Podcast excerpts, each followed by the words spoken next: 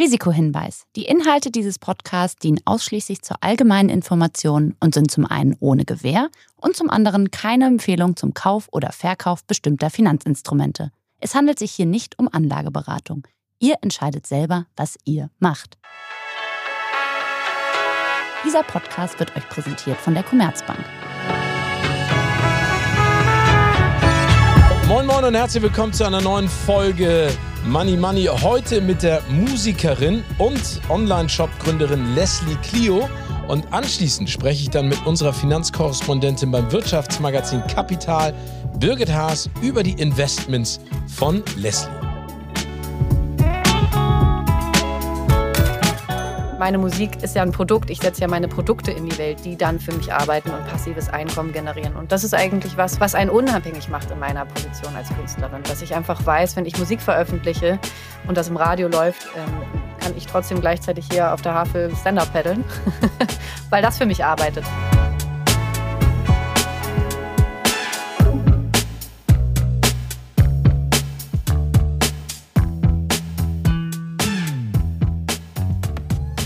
Herzlich willkommen zu einer neuen Folge Money Money. Heute mit einer unfassbar guten Sängerin. Sie ist aber auch zudem noch Start-up-Gründerin und eine der wichtigsten Stimmen, wenn es um das Thema Female Empowerment geht. Ich freue mich sehr über Leslie Clio. Moin Leslie. Schön, dass Hallo du da bist. Steven, na guten Tag. Hallo. Dann fahren wir direkt gleich mal mit der Tür ins Haus, liebe Leslie. Was bedeutet dir Geld? Ähm, Geld ist für mich Freiheit. Wenn man es hat, dann macht das äh, einen sehr frei. So. Das ist das Erste, was mir dazu einfällt. Ich äh, bin ja Musikerin, aber ähm, für mich ist, ähm, ist es immer ein Mittel gewesen, äh, frei zu sein, sich seine Freiheit damit zu erkaufen, sozusagen. Ähm, ich reise ja sehr viel in meiner äh, Kunst. Und das so machen zu können, darin so frei zu sein und da sich keine Gedanken zu machen, letztendlich, ähm, das ist für mich die größte Freiheit. Hast du denn auch eine Definition für Reichtum? Also gibt es äh, auf die Frage, ab wann ist man reich, von dir eine unfassbar intelligente Antwort? ich möchte es ganz philosophisch beantworten. Ich hatte ja vor, letztes Jahr hatte ich ja meine Single Millionär äh, genau. im Radio. Und ähm, da habe ich das auch immer so für mich äh, definiert. Letztendlich ist natürlich alles das, was uns um uns herum äh, umgibt. Und wenn man wirklich erkennt, dass eigentlich alles das, was man braucht, um sich wahrlich reich zu fühlen, schon in einem steckt, äh, das macht einen letztendlich zum Millionär. Also natürlich sind es am Ende auch die immateriellen Dinge. Ich sage immer, Glück ist, wenn man es merkt. Und ähm, so ist es auch, finde ich, mit einem Gefühl von Reichtum. Bist du denn sehr glücklich mit dem, was du in dir trägst und um dich herum hast? Ja, tatsächlich ja. Wobei ich man, ich habe ja eben schon gesagt, ich, für mich ist diese Freiheit, sich rausnehmen zu können und zu reisen und so für mich die größte Freiheit im Leben tatsächlich. Und äh, jetzt gerade bin ich auch sehr urlaubsreif. Wir beide, das ist quasi äh, minus noch ein Konzert am Wochenende, aber der vorletzte Termin vor meinem Urlaub und ich habe richtig Bock. oh, ich, ich kenne das Gefühl. Ich habe auch richtig Bock. Ich bin jetzt auch gerade äh, so ein bisschen am Limit. Ja. Erzähl mal, womit hast du dein erstes Geld verdient? Mit wie vielen Jahren? Was hast du gemacht? Ich bin tatsächlich sehr früh finanziell auf eigenen Beinen gestanden. Also ich bin damals mit zwölf äh, schon das erste Mal von zu Hause raus in ein Landschulheim ähm, und bin dann mit 17 in meine eigene erste Wohnung gezogen. Und das war damals dann schon so, dass ich arbeiten musste, in Anführungszeichen, und ähm, mich finanziert habe neben, neben der Schule. Und ähm, habe da sehr viel gespart immer und sehr viel gearbeitet. Und es waren dann immer so keine Ahnung, von Apothekendienst, Fahrradfahren und dabei Musik hören und äh, Medikamente austragen über sehr viel Kellnern, sehr viel Gastro gemacht. Ich bin eine ausgezeichnete Kellnerin. Fehlt ja momentan an jeder Ecke eigentlich, ne? Also das ja. wäre vielleicht auch nochmal ja, mal sehen, vielleicht äh, zieht es mich ja, was weiß ich, wo ich jetzt ähm, quasi hin im Urlaub bin, vielleicht äh, werde ich dann da äh, dann doch mal was anderes arbeiten. Nein, um dich aber, abzulenken. Um mich abzulenken, mal was anderes, mal was irgendwie nah am Menschen dran. aber ähm, genau, habe viel Gastro gemacht, dann auch im Clubs. Als ich dann nach Berlin gezogen bin, habe ich äh, auch in Clubs gearbeitet, an der Bar und äh, Restaurantleitung auch mal gemacht eine Zeit lang. Also das waren immer so Sachen, die ich gemacht habe. Und das war so mein erstes Geld. Und ich habe tatsächlich in meiner Wohnung damals, das war meine erste Wohnung dann mit 17, da hatte ich äh, äh, drei Zimmer und habe eins komplett äh, nur gespart, was ich, also es war genau das Geld gespart, um zu reisen. Also das ist dein Luxus sozusagen. Das du hast damals Luxus. schon ein Geld ausgegeben für Reisen und machst es immer noch. Ja, ja. Das bare Reichtum quasi in Reichtum äh, in einem drin sozusagen eingetauscht. Du hast eben schon deine, deine Single Millionär angesprochen und auch worum es darin geht. Also, dass es die inneren Werte sind, die einen im Prinzip reich machen. Trotz alledem, trotz deines inneren Reichtums, hast du ja ein Handykettenlabel äh, ja. gegründet. Ähm, wie kam es dazu? Also, hast du irgendwann gesagt, das ist eine Marktlücke, die möchte ich gerne stopfen? Ähm, oder war das, äh, also woher kam das und wie bist du daran gegangen? Das war äh, eigentlich ich möchte jetzt gar nicht sagen Schnapsidee so, aber es war immer eine Idee, weil ich hatte mir das einfach irgendwann mal selber gebastelt äh, vor, vor ein paar Jahren. Ich habe mir dann einfach immer ein Band ans Handy rangehängt, weil gerade wenn man so auf Festivals ist oder viel irgendwie das Handy einfach dann verlegt, aber trotzdem irgendwie nah braucht, dachte ich, hey, da müsste eigentlich eine Kette ran, dann kann man sich das umhängen. Und dann war das aber eher so eine Idee. Ideen habe ich ja grundsätzlich viele. Das heißt ja nicht immer, dass man was draus macht, aber äh, mein Freund ist zu dem Zeitpunkt nach Berlin gezogen und äh, war dann einfach ganz pragmatisch die Frage, was machst du denn dann eigentlich in Berlin? Und dann haben wir uns einfach entschieden, das mal zu machen. So, der kam eh aus dem Vertrieb, ist Vertriebler und dann haben wir das zusammen gemacht. Ähm, und es war ganz schön zu sehen, wie das doch dann ganz schnell so fliegen gelernt hat. Also wir waren dann irgendwie auf zwei, drei Messen. In New York sind, waren wir in Paris auf einer Messe und so. Und ähm, war mal ganz schön, mal nicht Musik zu machen. Für mich war das auch so ein bisschen das Argument, mal einmal wieder auch raus, so, weil ich meine, wenn man eine, eine, Ein-Personen-Marke ist sozusagen oder wenn alles, was du machst, nicht richtig von dir getrennt ist, weil ich bin letztendlich ja meine Musik, ähm, ist es mal schön, mal auch äh, Abstand zu haben und mal was anderes zu machen. Und ähm, das war für mich so, und trotzdem was Kreatives zu machen. Das war für mich eigentlich so der, der Beweggrund dahinter. Und dann habe ich aber ganz schnell gemerkt, dass ich doch lieber Musik mache. Ja, aber ich meine, man kann ja auf beiden Beinen stehen, ne? Das ist ja. ja. das Schöne. Vor allen Dingen ist es ja sehr erfolgreich. Aber hast du denn jetzt, sag ich mal, so Blut geleckt, dass du sagst, okay, das war eine Idee, die habe ich umgesetzt, die funktioniert. Das gibt mir vielleicht noch mehr Freiheit zu reisen und vielleicht auch noch mehr kreative Freiheit, weil du dann an einigen Stellen nicht unbedingt nur auf deine Musik angewiesen bist, dass du sagst, Mensch, ich versuche jetzt noch andere Unternehmen zu gründen. Oder ist das eher etwas, was jetzt einmalig gewesen ist? Also es hat mich natürlich auf jeden Fall in dem bestätigt, dass ich nicht nur Musik kann, dass ich äh, vieles machen könnte und äh, das für mich äh, ein Gefühl von Erfolg wäre. Ähm, das auf jeden Fall. Wusste ich im Zweifel aber auch schon vorher, aber es war trotzdem ganz gut, das mal zu machen. Ähm, aber eigentlich nein, eigentlich genau das Gegenteil. Eigentlich hat es mich wieder zurück zur Kunst und zu mir als Künstlerin gebracht. So, weil klar, ich bin auch Unternehmerin. Ich habe dann ja auch mein eigenes Label jetzt gegründet und das alles können wir ja noch zu kommen. Aber ähm, das auf jeden Fall. Ich bin natürlich mehr, aber am Ende, ich habe, das war so ein Moment, als ich in New York auf dieser Messe stand, da hatten wir das schon irgendwie ein Jahr gemacht und da ähm, habe ich irgendwie fünf Japanern erzählt, warum sie das jetzt unbedingt irgendwie nach Japan bringen sollten. Und in dem Moment dachte ich so, hm, das könnte jetzt eigentlich auch jemand anders machen. Also es ist, äh, ich bin eigentlich in dieser Funktion hier gerade total austauschbar und aber was niemand mir nehmen kann, ist ja meine Vocation, mein Calling, in, für mich als Leslie Clio Musik zu machen und meine Musik zu schreiben. Das ist ja sowas Eigenes, das ist ja individuell. Niemand auf der Welt kann Leslie Clio sein, doof gesagt. Und das war für mich so, ja, das nee, war. ist gar nicht doof gesagt, ich finde das sehr treffend gesagt. Es ist ja, ja so. Ist ja so. Und da habe ich dann für mich realisiert, let's go back. let's go back to the music. Und das ist, also, und ich meine, das gibt es ja bis heute. Wir haben unseren Schwerpunkt jetzt ein bisschen raus aus äh, quasi aus dem Einzelhandel äh, eher äh, ins Internet sozusagen. Das ist jetzt eigentlich ein reiner Online-Shop. Und das ist auch in Ordnung. Also, aber für mich war das eine schöne Reise und ähm, aber letztendlich lebe ich doch dann für die Kunst. Aber es gibt dir ja auch in gewisser Art und Weise Sicherheit und man muss ja sagen, wenn man sich deine Musikkarriere anschaut, läuft es ja auch wunderbar. Dein äh, neues Album ist im Februar rausgekommen, Anfang Februar, Brave New Woman. Ähm, denkst du trotz, also sagen wir es mal so, ich weiß nicht, wie es bei, bei dir im Freundes- und Familienkreis war, ähm, den Job, den ich mache, äh, den auch einer meiner Brüder macht, den haben meine Eltern zum Beispiel nie so richtig verstanden. Ne? Mhm. Auch Tanten und Onkels, die haben gesagt, super, dass du das machst und verwirkliche dich da selbst und hab Spaß, aber kann man damit denn auch Geld verdienen? Ja. Hast du denn auch was für später? Ja. Ne? Also, das sind, glaube ich, diese klassischen Fragen. Das ist in der Musik bestimmt nicht anders. Hat sich denn dein Denken mit, mit dem Älterwerden oder auch mit der, mit der andauernden äh, Erfolgsserie deiner Karriere geändert, insofern, dass du sagst, ich brauche eine finanzielle Absicherung für die Zeit nach der Karriere oder siehst du das gar nicht so? Ich habe mir nie viel Gedanken gemacht. Äh, das muss ich tatsächlich sagen. Also es ist im Sinne von, ähm, weil ich so früh auf eigenen Beinen schon gestanden habe, habe ich irgendwie immer schon so ein sehr großes Vertrauen ins Leben gehabt. So, so blöd es auch klingt. Also im Sinne von, ich wusste immer, ich bin irgendwie getragen. Ich bin mit, mit 20 damals durch Indien gereist äh, mit dem Rucksack alleine und habe viel, sehr früh sehr viele verschiedene Perspektiven aufs Leben bekommen. Ne? Also ich war bei sehr reichen Leuten zu Hause, ich war bei sehr armen Leuten zu Hause.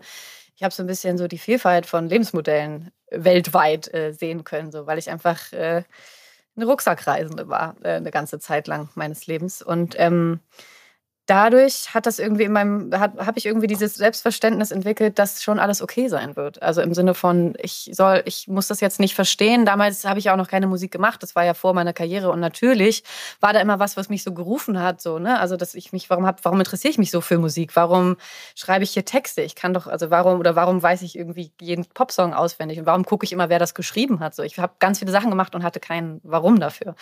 Und ähm, das hat mich dann halt irgendwie später gefunden und ich hatte aber letztendlich einfach keine Angst, einfach zu sagen, das wird schon, ich gucke einfach mal. Und das hat sich eigentlich ausgezahlt. Und so gehe ich eigentlich auch durchs Leben. Und ich, also A ist Geld nie die Motivation. Ich finde, das darf nie die Motivation des Handels sein. Bei mir war es einfach nie so, weil ich denke, wenn du machst, was du liebst, dann wird sich das alles irgendwie fügen.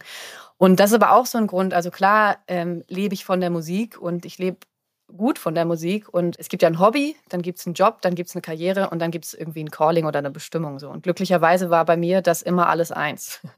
ne? Es gibt Leute, die haben einen Job, aber eine ganz andere Karriere oder eine Berufung und machen dann noch einen Job und so. Und ich bin mega, mega, mega, mega glücklich, dass ich das alles irgendwie immer, dass das immer eins war bei mir. Das ist auch nicht, das ist was Besonderes und darüber bin ich mega dankbar. Das glaube ich. Ich glaube, so ein Calling zu haben, der alles vereint, ähm, oder das alles vereint ist das Beste, was einem, genau, genau ja. was einem passieren kann. Ich glaube ja auch daran, das ist ja auch der Idealismus, den ich in mir trage oder die Naivität, dass wenn man etwas mit Leidenschaft ähm, macht, dass der Rest auch dazukommt. Aber trotz alledem, ja. gibt es denn etwas, in das du investierst? Sammelst du Gitarren, die einen bestimmten Wert haben? Sammelst du Songtexte von berühmten KünstlerInnen? Oder sagst du wirklich, ich glaube einfach an äh, die Kraft meiner Leidenschaft, dass ich nie in irgendeiner Art und Weise, sag ich jetzt mal, schlecht dastehe? Ich habe natürlich irgendwann äh, kam dann schon so das Thema so äh, ne, äh, Investment und Finanzen und Altersvorsorge und das Ganze. Und wenn ich ganz ehrlich, ich, ich bin der Mensch, ich wollte das so schnell wie möglich einfach irgendwie ab abgearbeitet haben beziehungsweise erledigt haben. Weißt du, was ich meine? So, ich habe dann irgendwie so, ja, okay, auf dem Konto bringt jetzt nicht so viel. Mir irgendwie mit meiner Buchhalterin unterhalten, dann nochmal kurz irgendwie mit meiner Managerin mir noch zwei, drei Meinungen von Freunden eingeholt und dann eigentlich letztendlich alles irgendwie in ETFs gelegt. Und jetzt äh, möchte ich mich eigentlich nicht weiter damit beschäftigen. Okay, das heißt, du setzt dich mit dieser Thematik gar nicht auseinander, sondern du hast Menschen, die das für dich tun. Ja, ich habe mich natürlich Bewusst. ein bisschen, ich habe mich ein bisschen damit beschäftigt. Ich habe zum Beispiel Madame Moneypenny, äh, der Podcast, so der Finanzpodcast für Frauen zum Beispiel, den habe ich, den habe ich mir komplett reingezogen, aber jetzt wirklich erst vor kurzem das erste Mal so wirklich, wirklich ein Thema für mich und ähm, das jetzt irgendwie so gemacht, aber auch eher, äh, um da jetzt wieder den Kopf frei zu haben. So. Und also das heißt, du, du, hast Geld angelegt in ETFs, aber nicht in Immobilien, nicht in Rohstoffe, nicht in Kryptowährung. Würdest das aber Kryptowährung habe ich auch gemacht. Ich, hab, äh, ich, oh. ich, kann dir nicht sagen, was genau. Das hat damals äh, mein, mein äh, Foni-Partner hat das quasi für mich gemacht, aber es ist auch nicht, also ich kann dir nicht sagen, wann und wie viel. Ich bin so richtig schön das Gegenteil. Aber es müsst ihr ja auch mal in einem äh, Geld-Podcast äh, zu Wort kommen lassen. Ich bin die Fraktion, die da auch selbst da irgendwie eher so ist. Ähm, äh, ja, es ist wichtig. Was soll ich machen? Alles klar, okay, let's do it. Ja, aber es könnte ja sein, Leslie, nur mal für dich als Information, dass du mittlerweile Multimilliardärin nein, bist, weil nein, das nein. Investment in Kryptowährung bei dir durch die Decke gegangen ist. Wäre doch auch ganz spannend mal zu wissen, oder? Ja, aber das noch geiler fände ich, wenn ich davon gar nichts wüsste, einfach wie gesagt, ich hatte dann irgendwie was Erspartes, das habe ich jetzt angelegt. ich weiß jetzt, es ist an einem besseren Ort als auf meinem Konto. Und das, das ist das für mich. Weißt du? Also das ist. Äh, Aber du bist ja trotzdem mit der Prämisse rangegangen und hast dann äh, den Menschen um dich rum, die dich finanziell beraten, gesagt: Hör zu, äh, geht da mal in die Vollen, macht richtig risikofreudige An Anlagen und okay. äh, kauft ETFs. Oder hast du gesagt, nee, also wenn, dann ist das das Geld, an das ich rangehe mit 97? Ja, es ist schon langfristig, aber trotzdem mit we weniger Risiko, so, weil da habe ich eigentlich dann doch keine Lust drauf. also ich habe ich es ein bisschen verteilt. Also ich habe genau, ich habe ein bisschen Krypto, dann habe ich äh, bei ein paar Sachen direkt irgendwie Aktien gekauft und dann den Rest, den Großteil wirklich in so ETFs und da äh, schon eher konservativ oder wie man es nennt, also weniger risikobereit. Einfach nur, wie gesagt, eine bessere Alternative, als dass es zum auf dem Konto liegt, blöd gesagt und ähm, darf Wo da sich jetzt. hinsiecht. Genau, und das darf da jetzt einfach erstmal bleiben. Und äh, so, wenn ich jetzt das perfekte Haus äh, auf den Kanaren finden würde, wo ich sage, hier möchte ich fest wohnen, dann würde ich das wahrscheinlich nochmal umschiften und dann da rein investieren. So, aber erstmal ist es jetzt da und ich bin eher jetzt happy, dass ich das erledigt habe. Das habe ich ewig lange vor mir hergeschoben. Dass du Ruhe hast. Ja. Dass du Ruhe hast, sozusagen. Ja. ähm, aber nochmal eine Nachfrage zu den Aktien, die du, sag ich mal, von bestimmten Unternehmen gekauft hast. Ähm, worauf hat sich da deine Expertise berufen? Äh, durch Rat von umgebenden Menschen oder äh, du Ja. fandst Adidas gut oder Nee. äh, nee, gar nicht. nee, auch hier einfach so, mach mal die vier. Und dann habe ich gesagt, okay, alles klar. Über einen Kaffee einfach irgendwie entschieden, über eine Kaffeepause. Und dann habe ich das gemacht. Das ist wirklich mein Umgang mit sowas, Steven. Kannst du es glauben? Nee, ich glaube dir das total. Ich, ich kann das ja verstehen. Das ist ja auch manchmal etwas, womit man sich nicht unbedingt beschäftigen will. Äh, Man sollte ja trotzdem daran denken, wie es später mal sein kann.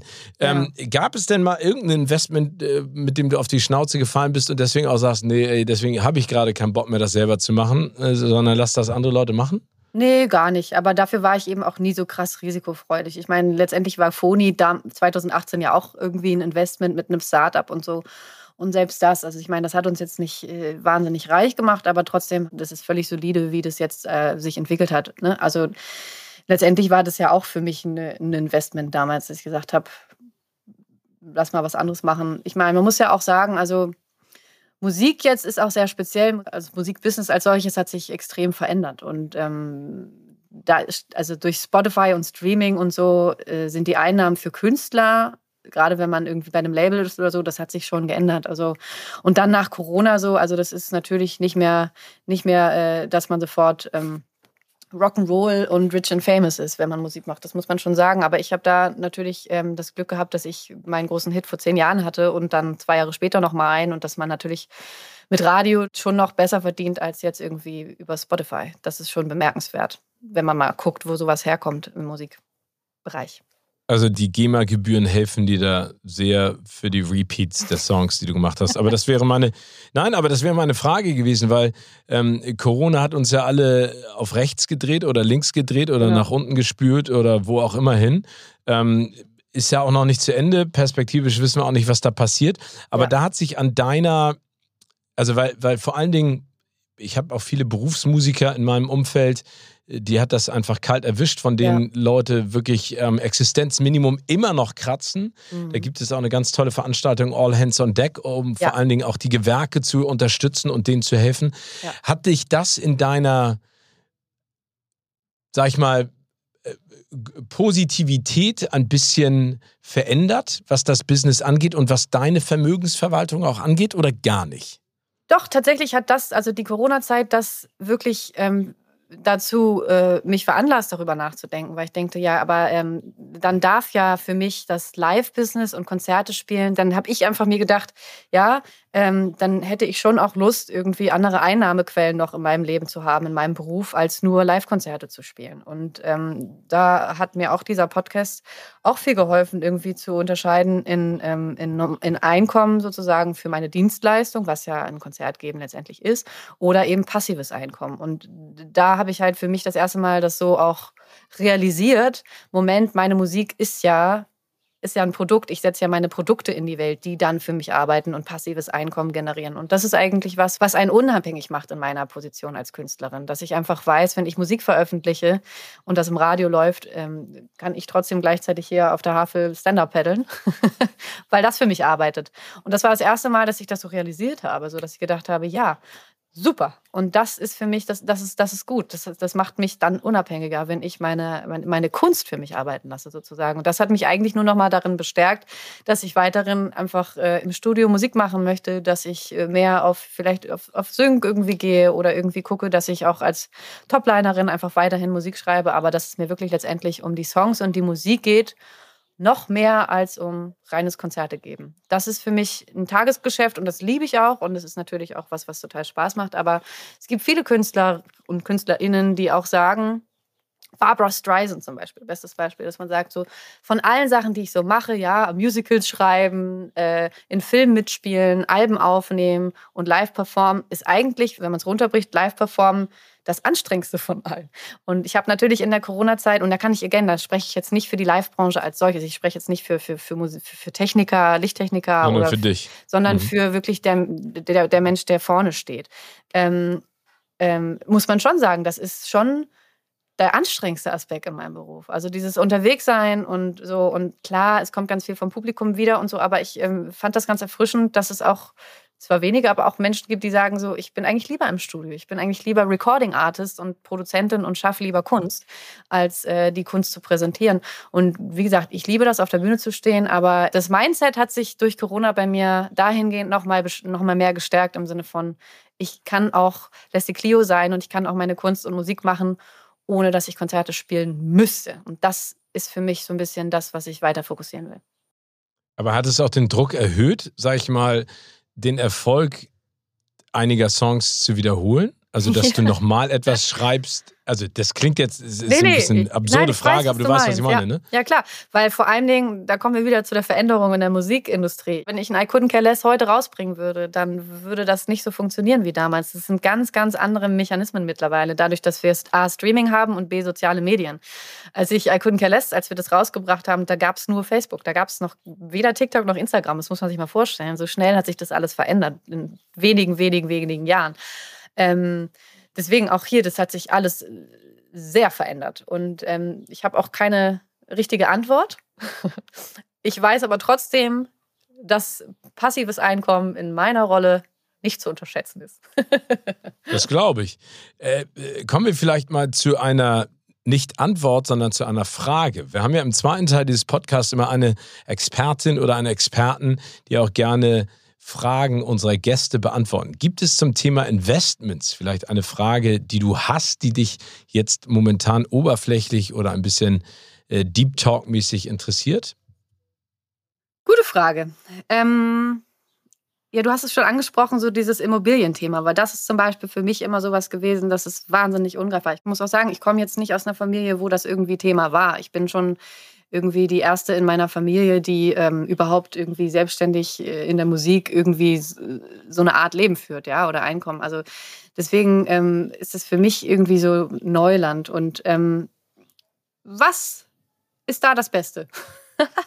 also im Sinne von, ich finde, das ich finde, dass doch immer der eine sagt so, die andere sagt so. Also ich finde immer, irgendwie geht das so ein bisschen auseinander, alles, was man, was man machen sollte. Ne? Oder auch äh, äh, geografisch gesehen, kauf da was, kauf hier was. Das ist halt wirklich was, was ich einfach deshalb, finde ich immer, weil, weil die Meinungen so unterschiedlich sind, einfach nicht gemacht habe. Warum ich einfach dann gesagt habe, komm, ey, kauf ETFs und gut ist.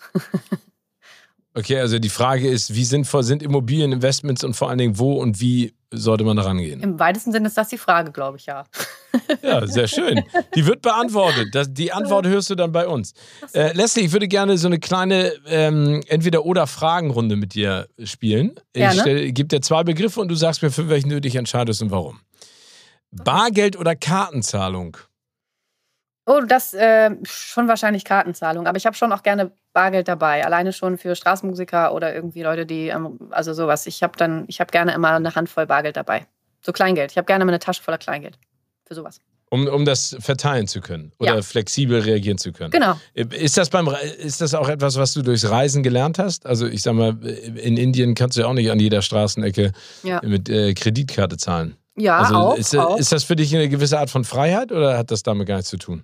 Nee, Karma eher. Ich fühle mich ganz schlecht, Karma. wenn, zum, ja, wenn jetzt irgendwie jemand irgendwie mich nach Kleingeld fragt und ich äh, Nein sage, dann denke ich immer, oh, dann, dann ist jetzt eigentlich das nächste Leben als Ameise schon garantiert.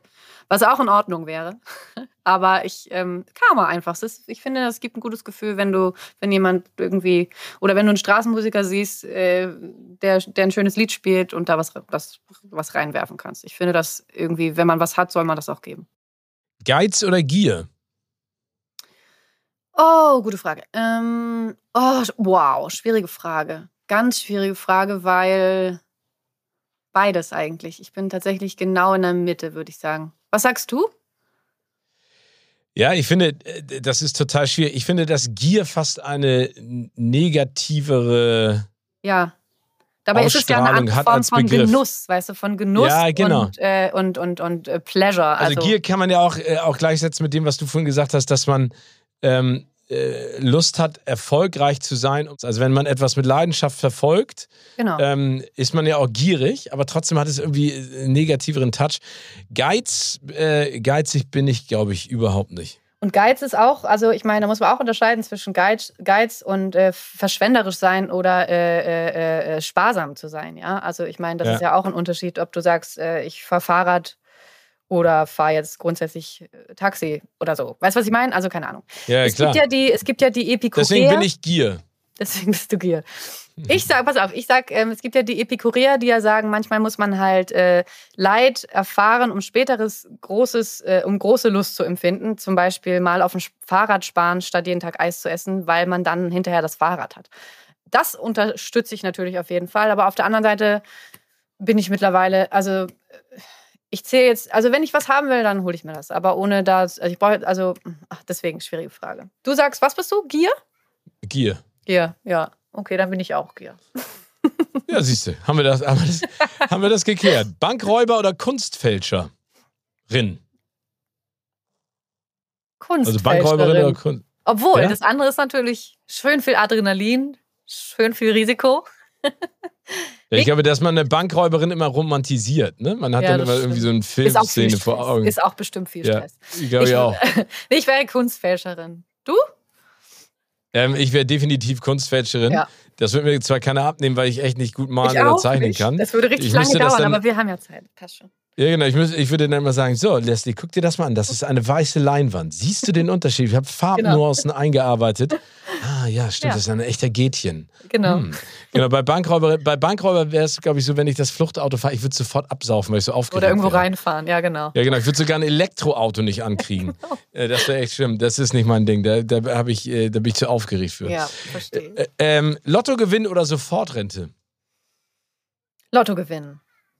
Aber das ist bei mir aber auch so, weil ich denke dann auch immer so Rente. Ich kann mich gar nicht als Rentnerin vorstellen, weil ich glaube ich immer weitermachen werde mit dem, was ich mache. Also ich glaube jetzt nicht, dass ich, wenn jetzt irgendwie das Rentenalter auf Papier eingetroffen ist, dass ich dann keinen Song mehr schreibe, wenn die Muse mich küsst. Weißt du, was ich meine? Das ist bei meinem Beruf, glaube ich, so ein bisschen. Nein, das ist ja das Geile bei dir. Eben. Deswegen lieber, gib mir lieber den Lottogewinn. Genau, weil das ist, ich finde, das ist so unmittelbar. Da fühlt man sich, glaube ich, so, und dann fängt man an, das zu verteilen, zu verschenken und dann also Sofortrente finde ich auch irgendwie komisch. Aber da hast du einen Vorteil natürlich als Musikerin. Ich jetzt ja. hier als äh, komischer Fernsehmoderator oder Du könntest das auch für immer weitermachen. Du könntest dann auch, also, oder wenn du dir dann irgendwann nicht mehr so gut laufen wenn kannst, ich in mich weil die Hüfte so ein bisschen, Hüfte so ein bisschen nervt, dann kannst du auch von zu Hause noch moderieren. Das hat Corona ja auch alles gezeigt. Also. Das stimmt, aber, aber bei mir, ich muss ja, wenn ich dann in mich reinnusche und mich total witzig finde und die ganze Zeit immer so in mich reinkicher, kein Mensch versteht das, ist vielleicht nicht so geil beim Singen, ist das ja, kannst du alles Es gibt ja Auto, wir können da unten den Titel noch, also wir können unten noch, äh, wie heißt das, äh, Subtitle noch Untertitel machen. Ja. Das wäre derbe. Und hier, Steven Gätchen mit äh, 96 Jahren. Das ist, das ist eine Insektensprache und dann steht unten drin, ja. herzlich willkommen. Das ist aber auch ganz cool, das ist eine Marktlücke, das merke ich mir. Ähm, Kunst, ja. Kunst oder Krypto? Glaube ich, hast du relativ klar beantwortet. So. Ja, also du bist ja eher auf der künstlerischen Seite. Also ich glaube Hab eher, ich? dass du dir das Bild ja. kaufst oder die Fender-Gitarre als äh, Kryptowährung. Aber ich habe ja Kryptowährung gekauft.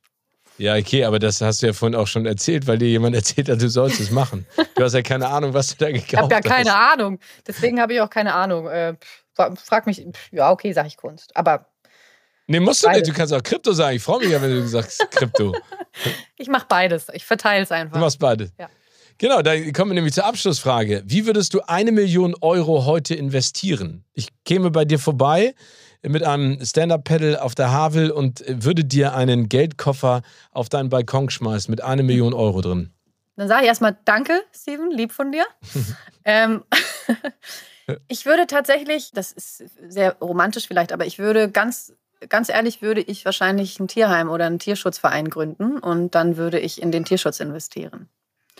Das ist natürlich nicht die Investition mit der größten Rendite, aber die mit dem größten Herz und mit der größten Belohnung letztendlich, weil ähm, der Tierschutz ist ein ganz großes Thema auch, um kurz ernst zu werden für mich. Ähm, und da denke ich immer, wenn ich mal eine Mille über hätte, dann würde ich das sofort machen.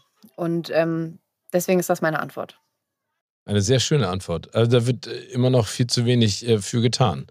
Und ja, glaube, es ist natürlich ist wichtig, mit Film einfach natürlich auch ein Fass ohne Boden, aber trotzdem hast du schon irgendwie unmittelbare Erfolgserlebnisse bei sowas. Und ich würde lieber, also das ist, das ist was fürs Herz und das ist vor allem was Praktisches, was, äh, was mich, glaube ich, einfach dann auch, das ist, man sieht da viel, sehr viel. Erfüllen Glück. würde. Ja, erfüllen, Dankeschön.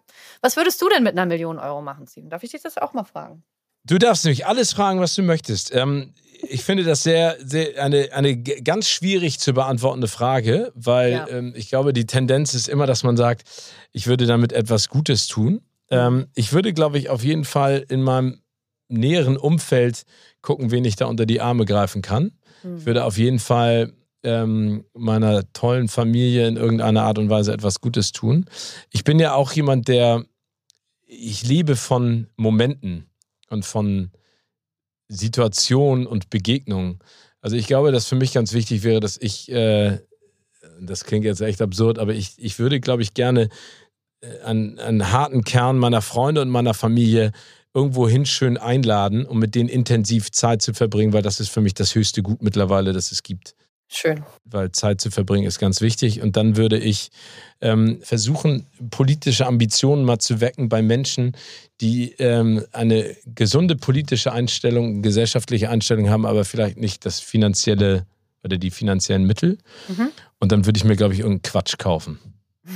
Ja. Vom Rest. Am Ende noch richtiger Quatsch, ja. Komischerweise würde ich da, davon jetzt nichts nichts anliegen konkret in Krypto oder sowas, sondern ich glaube, nee. es wären für mich Momente, perspektivisch etwas Gutes äh, zu kreieren und einfach nur einen Teil davon platt verprassen für irgendeinen Quatsch. Ja. Fair enough. Fair enough. Es liebe, ja, finde ich auch. Darf ich auch. Ja, nee, das ist, nee, das ist gut. Nee, finde ich gut. Wenn ich dann noch, wenn ich dann noch eine Million hätte, dann würde ich wahrscheinlich noch ein richtig geiles, so ein, so ein, so ein, so ein richtig, so ein geiles Haus, wo alle Türen immer offen sind. Sowas. Das finde ich super. Das hatten meine Eltern früher. Das fand ich immer großartig. Ne, ja. Ne? Jeder konnte kommen, wann er will ähm, oder wann sie will und gehen, wann sie wollen. Ähm, das äh, das, das mache ich auch gerne. So eine Villa Konterbund. Das ist genau. eine coole Geschichte. Am Wasser. Das ist unser Ziel. Du packst da eine Million mit meiner Million zusammen und dann so. bauen wir eine Villa Konterbund. Leslie, vielen herzlichen Dank für ja, den Einblick in, in deine Investmentwelt und vor allen Dingen in deine Gedankenwelt. Und ich finde, da sind sehr, sehr schöne Sachen bei, bei rausgekommen. Ich glaube, am Ende geht es ja wirklich darum, dass man immer dran denkt, es gibt, wir haben nur ein Leben und man wir muss ähm, es auch leben. Es gibt ja das Sprichwort, äh, sorge dich ruhig, aber lebe trotzdem. Und das würde ich jetzt auch in, äh, äh auf, auf, den Finanzmarkt äh, über, übersetzen. Spare ruhig und leg, leg gut an, aber lebe trotzdem. Ähm, ich glaube, das ist die Balance. Glück ist, wenn man es merkt. Und wir werden dann äh, im hohen Alter mit Mitte 90 wirst du singen und ich werde versuchen, äh, dich anzumoderieren. Genau, jeden und dann Song. Schauen wir, dann einfach. Das, jeden, da, da ja, genau. Ich, also mit 95 moderiere ich jeden einzelnen In unserem Showkeller. Die Villa hat nämlich einen riesen Showkeller und da ist immer richtig, Ach, richtig äh, Live Entertainment. Ja, ja.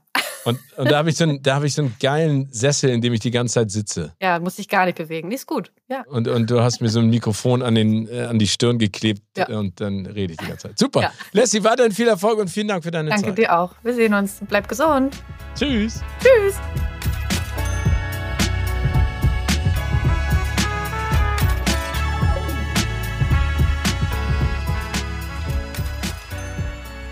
Kommen wir jetzt zum zweiten Teil von Money Money und ich freue mich sehr wieder mit unserer Finanzkorrespondentin beim Wirtschaftsmagazin Kapital, Birgit Haas, zu sprechen. Moin, Birgit. Hallo, Steven. Birgit, reden wir gleich über das, was Leslie macht. Und zwar hat sie ja ein eigenes Handykettenlabel gegründet namens Phony. Und nachdem sie einen physischen Store hatte, ist sie jetzt komplett in den Online-Handel oder zum Online-Shop geworden. Ist das die richtige Entscheidung oder gibt es Produkte, bei denen du sagen würdest, vielleicht auch in diesem Fall ein Handy-Kettenlabel, bei dem ein physischer Store auf jeden Fall sinnvoller wäre? Also ich habe mir natürlich die Sachen von äh, Leslie gleich angeschaut und äh, die sind wirklich sehr hübsch. Ähm, genau, und ich glaube auch, oder ich bin davon überzeugt, dass für diese Form von Gadgets ein Online-Shop einfach die beste Variante ist. Zum einen schätze ich mal, dass Leslie die nicht selber bastelt, äh, sondern fertigen lässt und deswegen brauchst du schon mal keine Werkstatt dafür. Also je, jeder, der ein handgefertigtes Produkt verkauft, ähm, kann Werkstatt und Verkaufsfläche, für die ja Miete bezahlt werden muss und äh, die ja entsprechend teuer sein kann, kann das verbinden äh, und dann würde sich schon wieder ein, ein physischer Laden irgendwie lohnen. Äh, zum anderen ist es so, dass diese Handyketten ja vor allem so eine jüngere, modeaffine Zielgruppe ansprechen. Und die haben zum allergroßen Teil gar kein Problem damit, online zu bestellen, weil ähm, die meisten Online-Einkäufe sind Bekleidung und Mode. Anders würde das jetzt aussehen, wenn die Zielgruppe sehr breit aufgestellt wäre. Dann wäre es ja ein bisschen fatal, so potenzielle Käufer ähm, nur aufgrund ihres Hangs dazu in den Laden gehen zu wollen und alles mal anzufassen und ausprobieren zu wollen, auszuschließen. Also das trennt sich so ein bisschen im Alter von 40, was die Statistik angeht. Ähm, darunter sind die Leute absolut fein mit Online-Bestellungen. Darüber wird es eher so ein bisschen kritisch. Und äh, es gibt noch einen weiteren Grund für eine Filialeröffnung und das wäre, wenn Leslie jetzt sehr, sehr teure Produkte wie hochwertigen Schmuck oder individuelle Produkte wie Brillen ähm, verkaufen wollen würde. Wobei ja Optiker selbst da eben an Lösungen basteln, wie man das rein digital machen kann. Und naja, es gibt dann auch einfach so Sachen, zum Beispiel ein E-Bike, das kann man online bestellen, aber die Händler haben trotzdem meistens einen Laden, weil du, du magst es doch, also ich möchte, bevor ich mir so ein Ding anschaffe, auf jeden Fall einmal drauf gesessen sein. Und dann kann ich es von mir aus auch online bestellen und mir liefern lassen. Da bin ich super mit, aber sowas muss man angucken. Also einige Dinge muss man auf jeden Fall ausprobieren. Das funktioniert sonst absolut nicht. Das Spannende so ist, ist ja, Leslie ist ja Musikerin und zwar eine sehr erfolgreiche, aber das Musikbusiness hat sich ja auch komplett gedreht in den letzten Jahren oder Jahrzehnten, ja, muss man mittlerweile sagen. Ähm, weißt du, wie Künstler heutzutage, also es gab ja früher Songs und durch die sag ich mal, wiederholte Ausstrahlung über Radiosender gab es die GEMA-Gebühr, ne, die immer wieder Geld reingespült hat. Wie verdienen denn Künstler heutzutage ihr Geld? Ja, die GEMA, die gibt es natürlich immer noch und manche Leute sollten sogar noch Radio hören. Ich tue das sogar ehrlich gesagt auch, wenn ich Auto fahre. Ähm, genau, aber es, es hat sich natürlich viel verändert durch Plattformen wie YouTube und Spotify.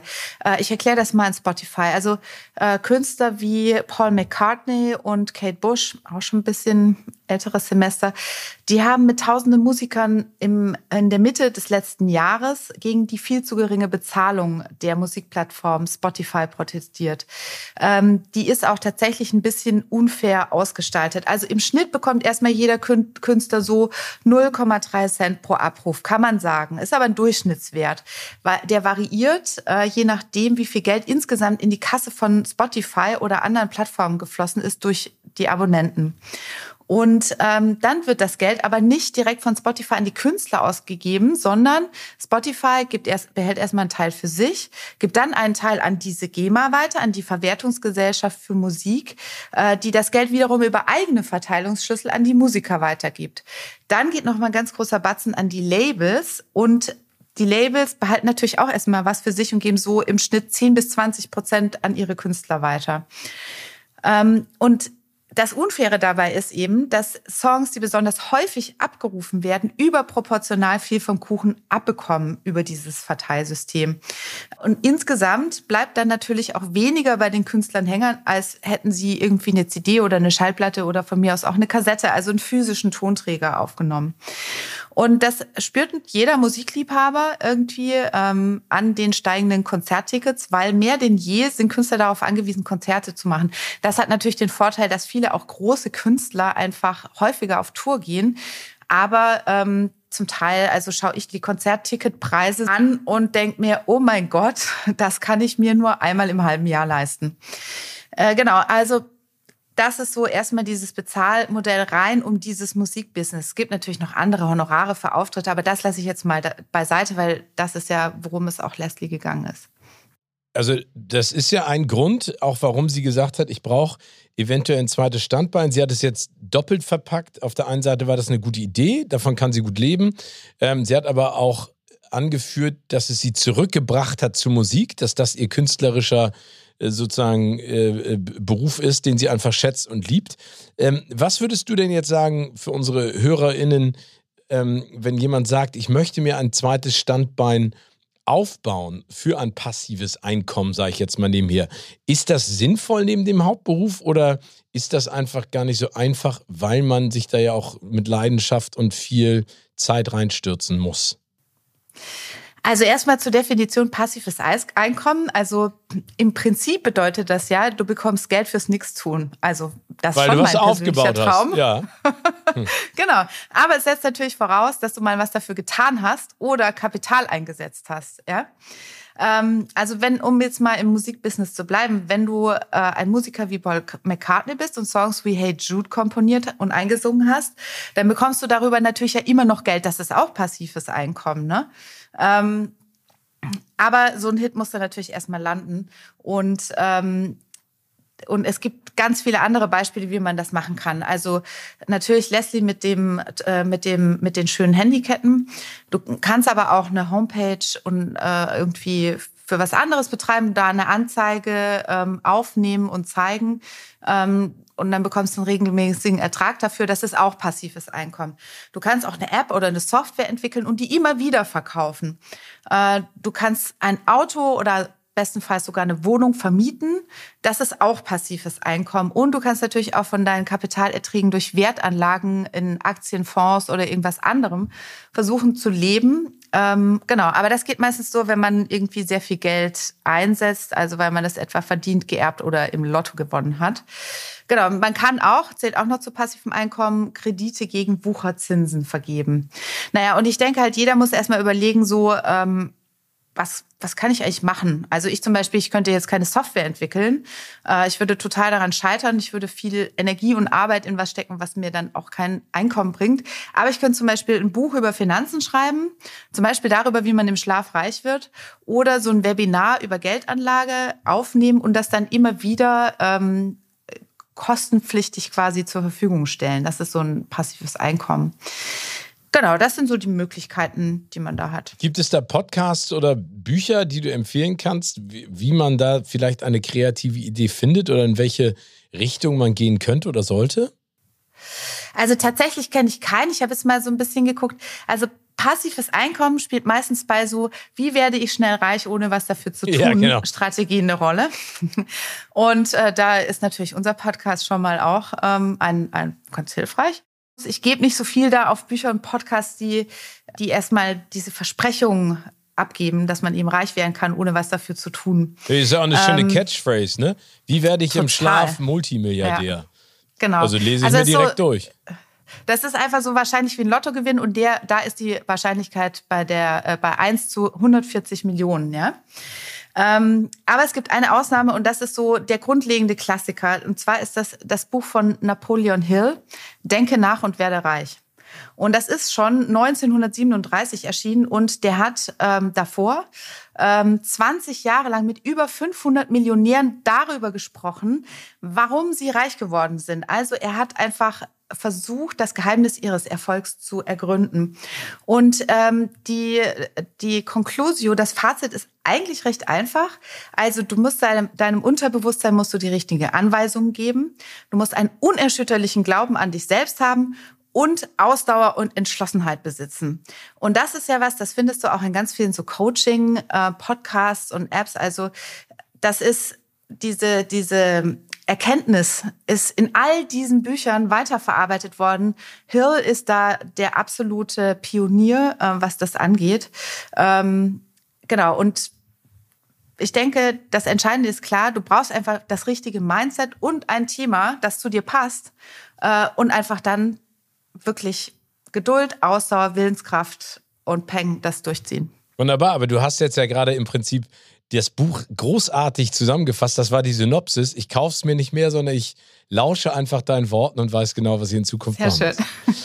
ähm, aber das, man muss dazu ja sagen, dass Leslie jetzt nicht gesagt hat, ich verlasse mich nur auf die Musik, sondern sie hat ja auch äh, Geld verdient und ähm, das Thema Altersvorsorge und auch Investments sind bei ihr ganz wichtig gewesen. Aber sie geht da anders ran. Sie hat in Aktien investiert, in Krypto und dann den Großteil in NFTs, aber sagt auch, ne, schnups die Bubs, ich habe keinen Bock mehr, mich damit zu beschäftigen. Ähm, das läuft jetzt und ich guck mal, was da am Ende bei rauskommt. Wie bewertest du den als Finanzkorrespondentin, äh, diesen Ansatz?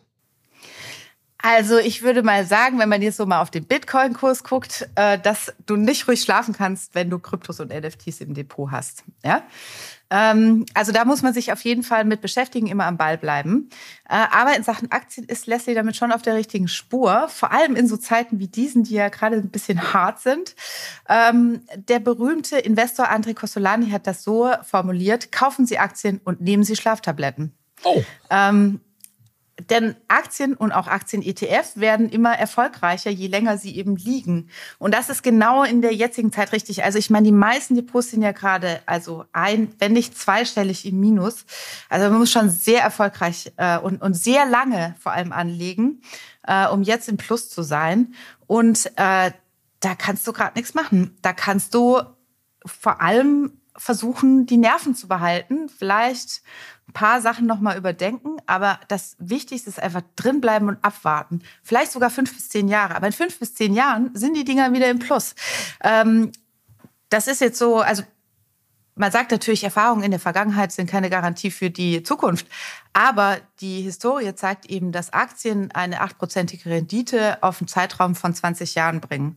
Und ähm, es wird eben auch wieder bergauf gehen, so viel ist klar, aber es kann eben dauern. Also von daher, da jetzt einfach nicht mehr reinzugucken, ist im Moment gerade die beste Strategie. Gibt es denn da irgendwelche Investments ohne Schlaftabletten, bei denen du sagst, man kann auch so ruhig schlafen? Oder ist, ist das momentan einfach, weil der Markt so durcheinander ist durch die ganzen Krisen, äh, die wir weltweit gerade wieder haben? Äh, ich sage es ganz ehrlich, momentan ist es schwer. Das ist einfach auch eine persönliche Einstellung. Ich denke, wenn man irgendwie in, in so ein richtiges großes Unternehmen wie Apple, Alphabet, äh, vielleicht auch der Luxuskonzern LVMH, so richtig große Unternehmen investiert ist, da ist man nicht sorgenfrei gerade. Aber ähm, ja, diese Unternehmen werden nicht untergehen. Also insofern ist es da auch eine Frage von Mindset und einfach von, von auch dem, dem Vertrauen darauf, dass alles auch wieder irgendwann mal gut wird. Also ich glaube, man muss optimistisch durch die Welt gehen, sonst macht das überhaupt Auf keinen Sinn. Ähm, Ja. Aber Leslie hat auch gesagt, dass sie sich zu diesem Thema auch gerne über Podcasts informiert. Ne? Also zum Thema Business und Finanzen. Wir sind ja auch ein, finde ich, sehr schöner Podcast, Money Money, und du hast da auch immer sehr gute Ratschläge. Ähm, würdest du sagen, dass das mittlerweile nach einer Zeit, wo die vielleicht auch eher belächelt wurden, mittlerweile ein anerkanntes Medium ist, um sich zu informieren und auch weiterzubilden? Auf jeden Fall. Ich kenne super viele Leute, die äh, über Podcasts überhaupt erst zum Thema Investieren gekommen sind. Gut, das liegt vielleicht auch an meinem Job. Aber ich kenne auch viele, die nutzen das wie eine Art Coaching, ähm, gerade wenn es so um Karrierethemen geht. Ja? Also eigentlich kenne ich überhaupt niemanden mehr, der gar keinen Podcast kennt und irgendwie die neuesten Tipps auszutauschen, was da jetzt der beste und der coolste gerade ist, das äh, ist wie vor vielleicht fünf Jahren noch die äh, neueste Netflix-Serie irgendwie sich zu empfehlen. Ja, super. Letzte Frage kommt von Leslie direkt an dich. Und zwar geht es da um In- Immobilieninvestments. Wie sinnvoll sind die und wie sollte man da vorgehen? Also im Moment sind Immobilieninvestments ähm, ein bisschen mit Vorsicht zu genießen oder mit Vorsicht anzugehen. Und das hat folgenden Grund. Zu Jahresbeginn, und das ist ja noch gar nicht so lange her, hat man noch eine Finanzierung von unter einem Prozent bekommen für einen Hypothekenkredit. Und äh, das ist jetzt nicht mehr so. Ich weiß jetzt den aktuellen Stand nicht, aber ich weiß, im März war das schon über zwei Prozent. Das ist jetzt schon über drei Prozent. Irgendwann wird natürlich dieser Zinsanstieg stoppen. Aber das Problem ist folgendes. Im Regelfall ist die Marktlogik diese, sind die Preise am Immobilienmarkt hoch, sind die Zinsen niedrig. Und so das ist die Welt, aus der wir gerade kommen, so kennen wir das jetzt. Oder die Zinsen sind hoch, dann sind die Preise nicht so teuer. Aber im Moment sind die, steigen die Zinsen und die Preise sind hoch. Das ist ein ungünstiges Umfeld. Hinzu kommt noch, dass eben ähm, jetzt wahrscheinlich bei vielen Immobilien in energiefreundliche ähm, Heizungen ähm, nachgerüstet werden müssen. Häuser, die noch nicht gedämmt sind, werden irgendwann in den nächsten zehn Jahren, und ich glaube, da wird auch der Gesetzgeber eine Rolle spielen, gedämmt werden müssen. Insofern kommen eben zusätzlich zum Kaufpreis äh, noch in naher Zukunft liegende Investitionen dazu unter Umständen, wenn es kein Neubau ist. Ähm, dazu kommt, dass gerade Baukosten ähm, steigen. Die Inflation treibt die an. Ähm, wenn man also Neubau erwischt, kann das sein, dass man noch mal ein Jahr Verzögerung in der Fertigstellung hat und das sind alles sehr problematische Lagen. Also im Moment ist es schwieriger geworden, eine Immobilie zu finden, eine richtig gute, ähm, die natürlich immer in einer sehr guten Lage liegen sollte, bestenfalls. Ähm, genau, und die auch zu finanzieren. Und deswegen würde ich da sagen, vielleicht unterhalten wir uns da noch mal in drei, vier Monaten drüber. Wunderbar. Birgit, wie immer ein großes Vergnügen mit dir. Danke für deine Einschätzung und für die tollen Tipps. Danke dir auch, Steven. Ich freue mich aufs nächste Mal. Bis dahin. Tschüss. Ciao.